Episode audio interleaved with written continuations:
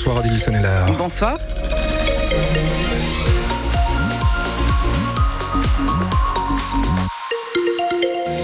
On regarde la couleur du ciel, ça s'annonce plutôt bien. Vous verrez, euh, fraîche la nuit, mais belle la journée de demain. On voit ça dans un instant avec vous, Odile. Juste un rappel sur la route, euh, traversée de Villeneuve d'Ascq très chargée, sens gand Lille, c'est rouge.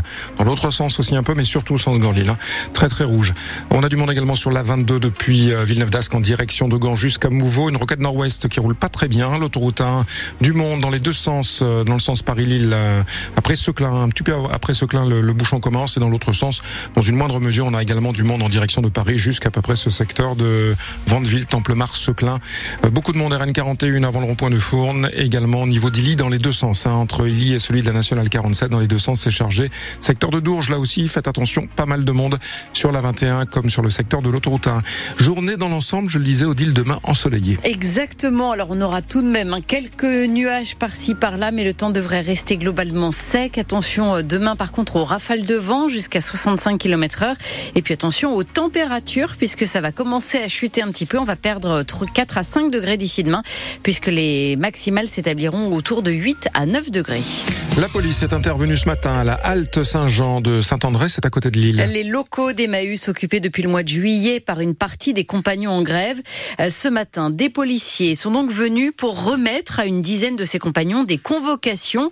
Ils doivent se rendre lundi au commissariat pour répondre notamment de nuisances sonores. Un face-à-face qui a été mouvementé selon les compagnons. C'est un reportage de Louise Bourgeois. Les forces de l'ordre sont arrivées dès 7 heures du matin. Voilà la police qui débarque jusqu'à dans, nos, logements. Ibrahim Ayatura est l'un des compagnons d'Emmaüs en grève. Il assure ne pas avoir reçu de convocation. Si tu veux donner une convocation à quelqu'un, tu vas venir même propre, tu lui salues, tu lui donnes la convocation. Mais tu peux pas taper quelqu'un, après tu lui donnes la convocation. Il va pas prendre. Ça, c'est pas une convocation. Les grévistes assurent qu'ils n'iront pas au commissariat ce lundi, comme le demandent les convocations laissées par les forces de l'ordre. Alix Combila, la porte-parole des grévistes. Les personnes convoquées ne n'auront pas remis les convocations en main propre. Plusieurs enveloppes ont été déposées à la terrasse. Si j'ai une convocation qui m'est remise en main propre, je la prends. Pourquoi vais-je pas la prendre Surtout si elle porte mon nom? Je la prendrai. Là, pour l'instant, c'est pas le cas. Non, c'est pas le cas. On me l'a pas remise, donc j'attends. Jean-Paul Delesco, secrétaire général départemental de la CGT Nord, dénonce une forme de soutien de la part de la préfecture à la direction d'Emmaüs. Ils ont subi la traite humaine de la présidence et de la direction. Donc on peut vraiment se poser la question des liens de la préfecture avec euh, Emmaüs au niveau local, voire même Emmaüs au niveau France. La préfecture explique que les grévistes doivent notamment répondre d'accusations de troubles à l'ordre public. De nombreux voisins ont aussi déposé plainte pour nuisances sonores. Reportage signé Lison Bourgeois. À Tourcoing, un CRS a été percuté hier soir après un refus d'obtempérer. Il souffre d'un traumatisme crânien, mais ses jours ne sont pas en danger. Les faits se sont produits alors que des policiers s'apprêtaient à interpeller un homme visiblement en train de vendre de la drogue. À la vue des policiers, il a pris la fuite et a donc percuté le CRS, dont les jours ne sont donc pas en danger.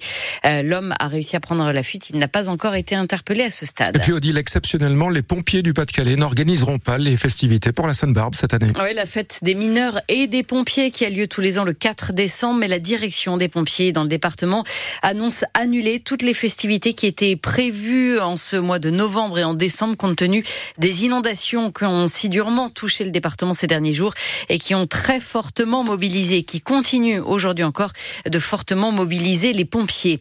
Sur le terrain, la situation s'améliore très lentement. La SNCF annonce ainsi la remise en place à partir de lundi, euh, le 27 novembre, de cars de remplacement euh, sur la ligne entre Étaples-sur-Mer et Saint-Paul-sur-Ternoise. Les routes sont jugées suffisamment praticables. Euh, de gros travaux doivent être menés sur la ligne ferroviaire qui, elle, ne devrait pas rouvrir avant le mois d'avril. Les élus de la région des Hauts-de-France réunis aujourd'hui en assemblée plénière ont voté les aides qui avaient été annoncées par Xavier Bertrand pour les sinistrés de ces inondations. Il y a notamment la prise en charge par la région et les départements des franchises d'assurance habitation à hauteur de 380 euros par foyer, un prêt à taux nul de 10 à 50 000 euros pour les entreprises touchées, une aide pouvant aller jusqu'à 20 000 euros pour les agriculteurs touchés, et puis la région prolonge également le fonds d'intervention pour 2024 qui permettra une prise en charge partielle du financement des études et des travaux menés par les communes. Cette séance plénière à la région marquée aussi par un jeu de chaises musicales avec un remaniement provoqué par les départs euh, notamment de Franck Dersin et de Guilain Cambier pour le Sénat et celui de Natacha Bouchard, la maire de Calais. Euh, c'est par exemple Christophe Collomb qui hérite de la vice-présidence détenue jusque-là par Franck Dersin, celle des transports. Les élus qui ont également observé une minute de silence en hommage à Dominique Bernard, l'enseignant tué lors de l'attaque d'Arras il y a un mois. Et on a appris cet après-midi que sur l'ensemble du pays, 85 élèves ont été exclus définitivement de leur établissement après des incidents survenus justement lors de cet hommage à Dominique Bernard et à Samuel Paty sur un total de 605 sanctions prononcées, dont 322 exclusions temporaires. Bruno Le Maire qui veut raccourcir donc la durée d'indemnisation des chômeurs de plus de 55 ans. Il veut le passer de 27 à 18 mois pour l'aligner sur celle des autres. Ça permettrait de maintenir les seniors dans l'emploi, selon le ministre de l'économie. Des négociations sur le sujet doivent s'ouvrir entre patronat et syndicats, mais la CFDT est opposée à l'idée et elle n'apprécie pas ce coup de pression. Olivier Guivarch est secrétaire national de la CFDT. On a euh, des seniors qui veulent travailler, mais ils subissent de la discrimination à l'embauche, à l'accès à la formation, ils subissent des préjugés négatifs, un manque d'anticipation à la transformation des emplois, ils subissent de l'usure professionnelle, ils ne sont pas responsables de cette situation. Ils ne veulent pas être assistés, ils ne veulent pas être exclus, mais il faut tenir compte de la réalité, c'est-à-dire qu'il faut leur apporter un revenu de remplacement, parce que c'est ça l'assurance chômage, et euh, c'est d'abord les entreprises qui doivent proposer euh, des emplois aux seniors et qui doivent maintenir les seniors en emploi. C'est ça dont on va parler bientôt dans les semaines à venir avec le patron nous fixons les règles d'indemnisation en fonction du réel et euh, ce n'est pas le travail du ministre euh, de l'économie. Et puis on apprend aujourd'hui que c'est le 15 décembre, comme l'année dernière, que sera versée la prime de Noël versée aux ménages modestes qui bénéficient de certains minima sociaux. Les montants sont identiques à ceux de l'année dernière, hein, un montant de base de 152,45 euros pour une personne vivant seule, avec euh, une différence cette année, les familles monoparentales modestes vont recevoir une aide exceptionnelle dont le montant n'a pas encore été communiqué.